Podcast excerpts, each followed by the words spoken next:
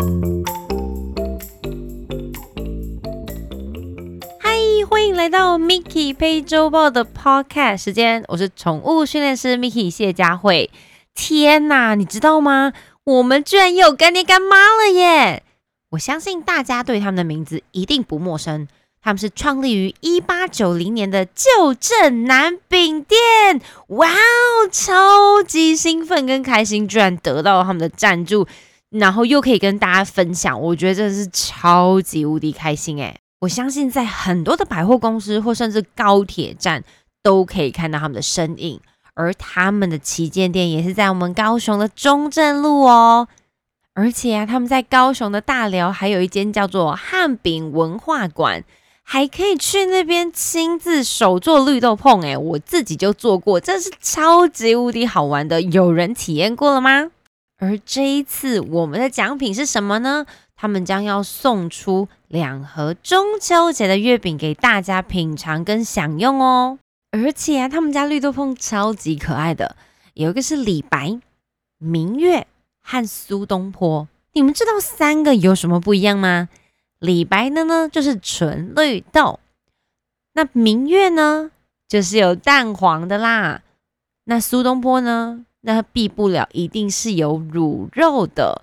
而三个里面，我最喜欢的就是苏东坡。所以你看，李白、苏东坡跟明月，你不觉得这组合非常棒吗？而且呀，只要上他们的官网，现在优惠到八月二十七号，指定礼盒只要四九九起。而且含运还宅配到府哎！天哪，这么贴心的服务哪里找啊？而且他们现在也和 Line Pay 合作，只要每周三刷 Line Pay 都还会回馈六 percent 哦。所以中秋节不知道送什么礼盒的，选旧正南就没有错啦！天哪，听到现在是不是口水已经流满地了？那我们到底怎么抽奖呢？很简单。一样呢，帮我在 Podcast 上面收集二十四节气的智慧故事。这个呢是由旧镇南汉饼文化馆和正声广播电台一起合作的 Podcast 节目。我觉得他们真的是非常的优质，因为他会告诉你二十四节气到底是什么意思。所以我们知道一年之中有分春夏秋冬，但对于五千年历史的智慧老祖宗来说，其实有二十四个气候，而每两个礼拜都有一个季节。哇，好酷哦！所以有春耕、夏耕、秋收、冬藏、春分、冬至、小暑、大寒。二十四个节气到底是什么？由旧镇南的南哥说故事，带你认识二十四节气的智慧故事。他们每周三都会更新，而且隔周还有一个特殊的人物小喜出现哦。怎么样得到这个礼盒呢？就是帮我到 Apple Podcast 的二十四节气智慧故事下面给予五星的好评，跟留下你听完这些小故事的感想。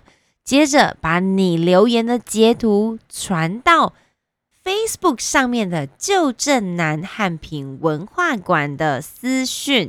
告诉他们你已经五星好评又给了留言，他们就会抽出两名，让你们抽到中秋节礼盒的绿豆碰，是不是超级棒的？谢谢干爹干妈。所以你看他们多么用心啊，录了 Podcast，让人家可以更了解什么是二十四节气，而且让小朋友也非常适合收听哦。毕竟对我这种只有知道春夏秋冬的人。我觉得可以了解这么多不同的节气，我觉得是一件非常棒的事情。我完全可以理解现在的人啊，有够忙碌，看书的时间真的是越来越少了。但是开车的时间，至少你可以听听 podcast，不仅开车，又可以学习到新的知识。我真的觉得是非常棒的一件事。所以我们要感谢旧镇南饼店提供我们这么优质的抽奖活动，而且也可以让我们学习到新的知识。天哪！我可以增广见闻、学知识，又可以吃绿豆碰，又可以和家人一起赏中秋节漂亮的月光，而且又因为疫情降到二级，大家见面的时间跟次数可以增加，让我们一起享受旧正南的绿豆碰和中秋节圆圆大大的月亮吧。抽完 Podcast 的绿豆碰还不够，我们的干爹干妈才没有这么小气呢。明天在米拉宠物犬猫行为训练师 Miki 谢佳慧，就是我的粉砖上面晚上九点半的直播，我们会试吃中秋节新的 Whisky 礼盒，也抽出两位幸运者给大家哦。明天要记得来粉砖上找我们，才有更多的机会可以抽到更多的礼盒哦。天哪，吃起来！再次谢谢旧正男给你干嘛？所有的相关资讯我会放在这一集的备注栏里面，你们都可以看得到。接下来我们就要进入到今天的主题了，就是带猫咪出去到底是好还是不好呢？前一阵子啊，有非常多的训练师在推广要遛猫这件事情，那到底是好还是不好？其实啊，遛猫这件事情严格来说它是好的，但再更严格来讲一点，你的猫适合出门吗？有时候并不是说哦这件事情很好，我们去做了，心情就会变好。有时候我们或许认为这件事情对猫非常好，但你的猫不认为啊。所以有时候你认为的，不代表是他需要的，认同吧？所以呢，我们今天要先聊一下怎么去自我评估猫咪的状况适不适合出门。首先，如果你家的猫咪从来没有出过门，你家的猫咪从来没有看过兽医，你家的猫咪已经十五六岁了，拜托就别让它出门了吧。那有些刚好卡在中间，他可能已经七八岁了，但他也没有怎么出门，或者是唯一出门的时间都是去看兽医。每一次出门的时候就哇哇大叫啊，或者是你知道踹赛踹裂了，就是整个状况都非常不好的。我觉得他可能也不适合出门。当然，我说的不适合出门，不是叫你从今天开始就不要带他去看兽医，把大门深锁，就再也不要让他出去，不是这个意思，而是或许他要出去轻松的散步，可能还有很大一阶段的事情要做。那如果你的猫咪刚好介于可能一岁到三岁啦，然后对于出外门有极大的好奇心，那或许我们可以尝试看看。当然，也不是说七八岁的猫咪就不能出去了。那我们可以慢慢做一些简单的训练。不管怎么样，其实我都建议猫咪要出门。为什么呢？很多人也有反驳我说：“啊，你刚刚前面不就讲说不一定要出门吗？但是你总是要看兽医的吧。所以我没有要求你们一定要带它去草地上奔跑，草地上放松的遛。但我觉得至少要让它出门的时候不要紧张。对啦，对啦，你都讲的很简单呐，出门的时候不要紧张啊，你就讲就好啦。所以，我们今天要来帮助你们的事情是，让猫咪可以透过一些简单、轻松、放松的方式，至少进到运输笼，然后出门。还有一件很重要的事情，不管是养猫还是养狗的，你们不要每一次带它出门的时候，就是放进运输笼，然后打开的瞬间就是看到哒哒兽医生，谁喜欢呐？所以，我们第一件事情要做的是，是让他们爱上运输笼，喜欢运输笼，但是也不要每一次进运输笼，最后的结局就是到医院打针，或到医院做一些检查牙齿、检查腹部，被医生插来插去的行为。偶尔也是可以进运输笼，坐车游个车河，再回家嘛。为什么每一次进运输笼打开的瞬间都是看到医生呢？那大家他会觉得运送真是一个可怕的传送门，因为我只要进去打开，呼噔噔兽医，然后到了兽医师之后，你们他们就抓着运送不放，你们一把啪拔出来，天哪！这种惨痛的经验，我相信很多人体验过。你家的猫真的真的也不想再体验了。所以无论如何，我觉得至少要让他们喜欢进运输笼、运输袋、手提袋、背带。都可以，只要他是感受到安全，你又可以安全的把它送到目的地的地方，我觉得都是好笼子。但我曾经使用的运输笼呢，就是我的一个大提袋。那那个提袋我当然也有扣上一些胸背啦，然后牵绳啊，让我的猫确定真的不会跑出去。但是猫咪喜欢窄窄的空间，所以那个时候我发现那个袋子还是非常非常喜欢的。而我就确保它的安全之后，把它全部的身上都穿满胸背啊，然后不是穿满了，穿着胸背，然后扣上牵绳，然后在安全的情况之下，我就骑摩托车带它到兽医院了。一进去的时候，医院医生说：“啊，你你来干嘛？”我说：“看猫咪啊。”他说：“啊，你的猫呢？”我说：“啊，在袋子里面呢。”因为我带了一个就是很一般、很普通，前一阵子非常非常流行的那种大包包的袋子。当然，并不是所有的猫咪都适合这样子的袋子。所以要必须要去评估一下你家的猫咪到底是适合什么样子的运输笼。那首先呢，我们选择好运输笼之后呢，我们要让它喜欢这个运输笼。那怎么选择运输笼呢？拜托一下各位，我常常在路上看到那种全透明的运输笼，麻烦您把它丢掉。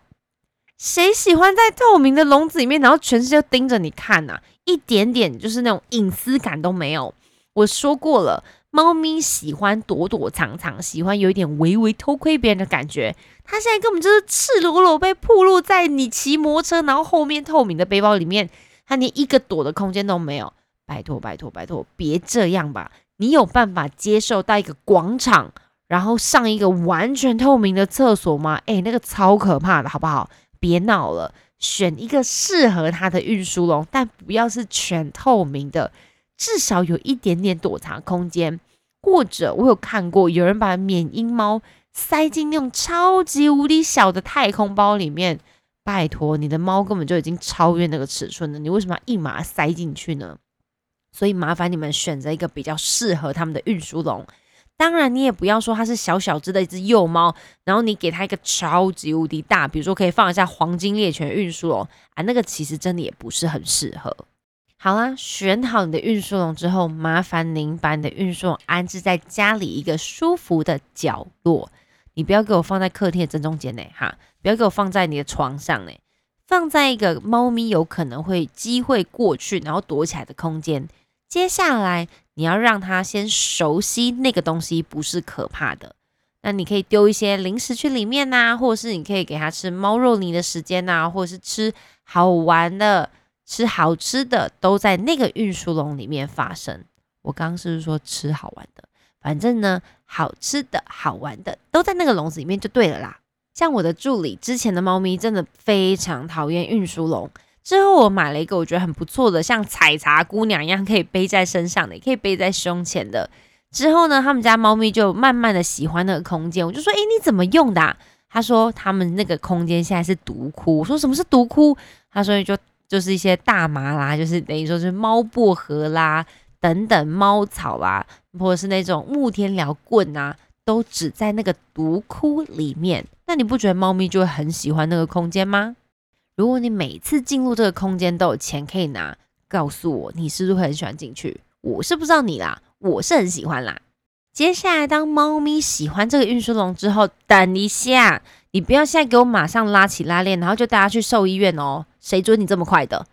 我要你做的事情是，你可以拉起拉链，在家里走一走、晃一晃，再把运输笼放回去。不要让你家猫觉得哦耶，I catch you，又不是在抓老鼠。好啦，当它连接了至少这个喜欢这个运输笼，你又在家里走来走去、晃来晃去，接着你就可以到楼下坐坐电梯啦、上下楼梯啦等等，然后再回家。我还还没有到兽医院，各位冷静冷静，没有这么快。接下来你可以带着他喜欢的运输笼，前提是他已经要先喜欢这个运输笼了，所以不要等到他已经重症不舒服，怎么了要看医生的前一天才去给我买这个运输笼。麻烦你现在如果家里还没有运输笼的，买一个吧。接着带着他喜欢的运输笼，让他待在里面。然后让他去看看外面的世界，吸收外面的声音啊，跟味道。他还没有要出来，我们可以先到找一个安静的公园或路边不会太嘈杂的地方，你就坐着，把你的运输笼或运输袋放在你的旁边，切记在椅子上，你不要给我放在地上哈。然后放在椅子上，让它去听听周围的声音。如果它一直缩成一团，然后超级硬，好像石化一样。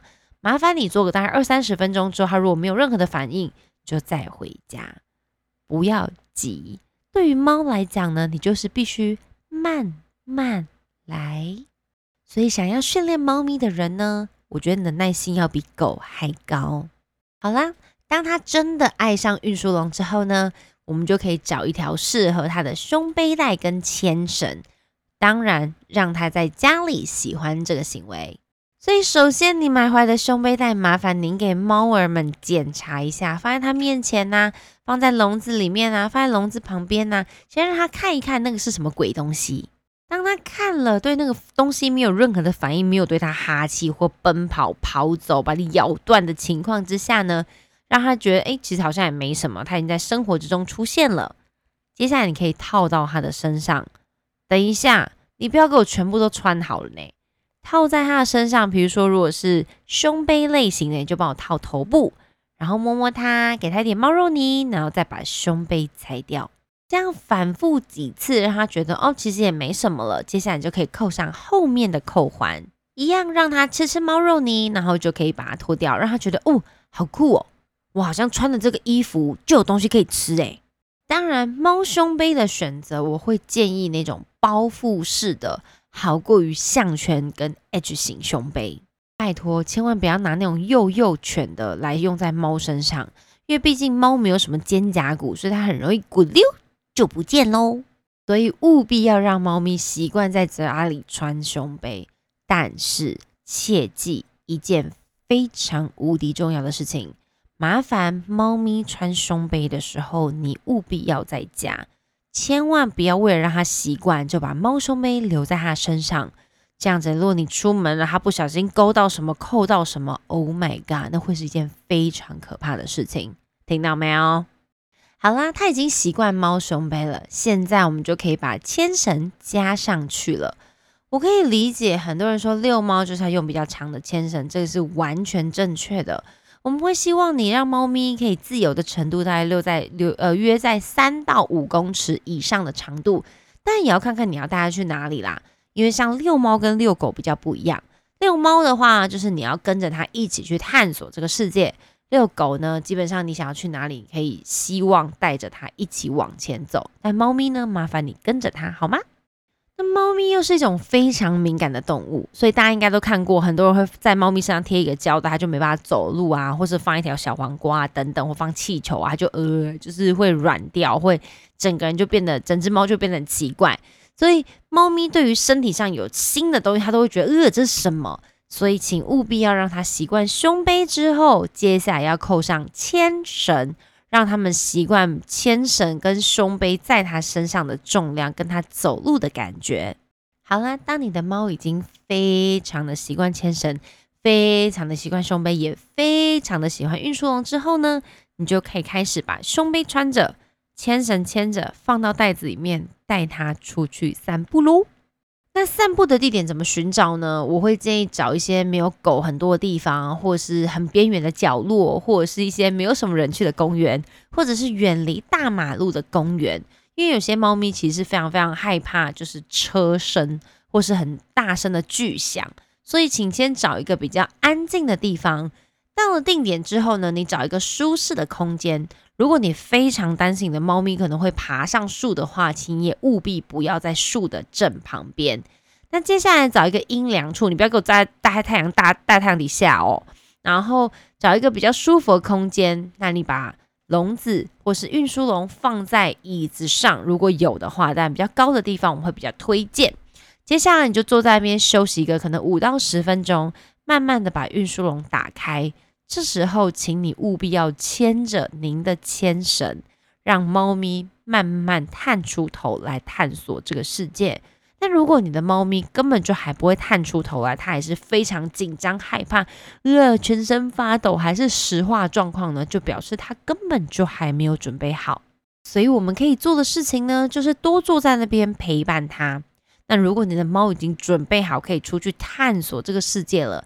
当他踏出运输笼之后呢，麻烦您不要快速立即的把运输笼给我收起来，请把运输笼还是放在那个地方，门也记得要打开，因为当猫咪跳出去探索这个世界，遇到什么害怕、紧张、恐怖的事情，至少它会知道它运输笼在哪哪里，它可以马上回到它最安全的空间。但是麻烦你们不要强迫猫咪去完成您心目中想做的事情，就是硬把它抱出来啊、拉出来啊，让它做到这些事情，其实是非常不建议的。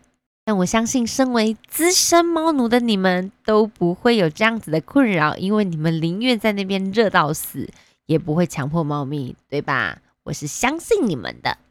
那怎么去判别猫咪现在是不是非常紧张或害怕呢？可以摸摸它的脚掌，如果它疯狂的出汗，或者是它喘的，就是非常喘，然后其实你又没有很热，明明就是大冬天或者是超级凉爽的地方，它非常非常的喘。有时候也是因为太紧张的关系，所以你可以去判断一下它现在的状况到底是放松的还是紧张的。还有，虽然前面说要找一个适合他们的运输笼，也麻烦你们不要指定运输笼。什么叫做指定运输笼呢？就是去医院是 A 运输笼，然后出去玩是 B 运输笼，在家被关起来是 C 运输笼。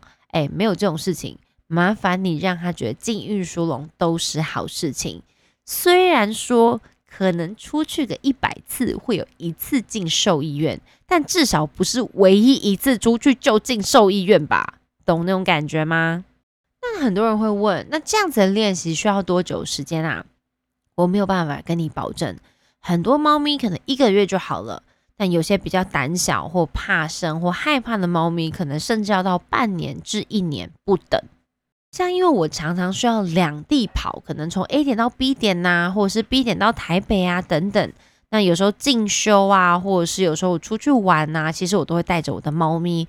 当然，我也是有经过评估的。比如说，我第一次带我家猫咪去露营，我绝对不是毅然决然的就带他们去了。在带他们去露营之前呢，我们先跟朋友去了一趟垦丁。那因为至少我会知道他们休息的空间都是在室内。那我有带他们的猫砂盆啦，他们平常喝的水水碗啦，然后吃的一些罐头啊、肉泥啊等等。那接下来那个空间还有一个很大的草皮，所以我先让他们去适应，看一下说，诶，他们出去这个状况如果是不适应、不舒服的，至少他们还有一个硬体，就是房间空间可以使用。那那一次带去垦丁之后，发现，诶，他们整体三位的状况都非常非常好，因为其实前面已经做了非常多的练习。也让他们长期在车子里面就是这样运输啊，开来开去，他们也觉得哎，其实也没什么。就到那次肯定了旅游之后，我才决定说，哎，他们三只猫咪的状况其实都是非常 OK 的，我才带他们去露营。之后可以跟大家分享更多，如果我们带宠物们去露营的时候，需要准备什么或注意什么事情。像我们家那一只珊珊米克斯，它就是从本来很害怕马路旁边的车子。到现在，它已经可以接受在马路旁边没有太大的反应。然后那个时候到露营的时候，想说，诶，他会不会有点紧张跟害怕？到那到现场，他都已经可以出来散步走路。但是我绝对不强迫猫咪，我一定会等他们探头确定出来之后，我才会带他们到外面散步。千万不要强迫猫咪去做一些你认为好的事情，因为你认为好的事情，有时候对它来讲不一定是好的。就像疫情前，我们可能可以常飞去日本啦，去国外啦，去欧洲啦，去美国啦，去旅游。那这时候坐飞机对我们来讲，虽然不是一件很开心的事情，因为可能有些是长途旅行啊，十个小时啊，十八个小时啊。但是你只要想到可以到达目的地，看到那美丽的风景，或许你就会觉得，哎，其实这趟飞机的旅程也不是这么糟糕。可是你知道吗？我周围就有两个朋友非常憎恨坐飞机，他们是害怕、惊恐。所以有一次呢，我们跟一个四川的朋友。他要飞到台湾来，他都快吓死了。他一路都在吃辣椒粉，他就觉得天啊，飞机这么可怕的东西，为什么要坐啊？他这辈子再也不要做这件事情了。所以，当我们下次邀请他到台湾来玩的时候，他一点点兴趣都没有。他说：“拜托来四川玩，我请你们，也不要再飞那趟旅游了。”而另外一位呢，是我朋友的老公。那我朋友是澳洲人，所以他们结婚之后呢，他要陪女生飞到澳洲。他都快吓死了，从香港飞到澳洲大概九个小时，他就看他老婆，然后跟他说：“天哪，你怎么办法在飞机上睡觉？都快吓死了。”所以你觉得对他来讲，来澳洲，或是来台湾，或者是去其他地方旅游，是一件开心的事情吗？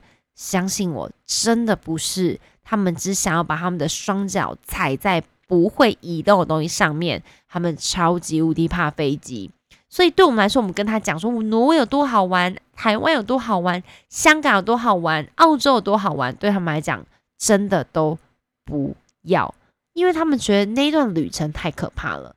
所以我可以理解，我们看到很多国外的风景。他们会带猫咪出去的啊，带猫咪去游船呐，带猫咪去爬山的啦，带猫咪去干嘛干嘛，做各种户外休闲运动。但如果猫咪根本就不喜欢这个过程，我们就不要强迫它了，好吗？因为这样子的旅程它也不会很开心。但我觉得至少要让猫咪喜欢运输笼，因为不论如何，你总是要去美容或去看兽医，或有机会要出门的时候，不会让他们这么害怕，好吗？感谢你们今天的收听，我们 Miki 陪周报下周见，记得明天晚上要来看我的直播哦，拜拜。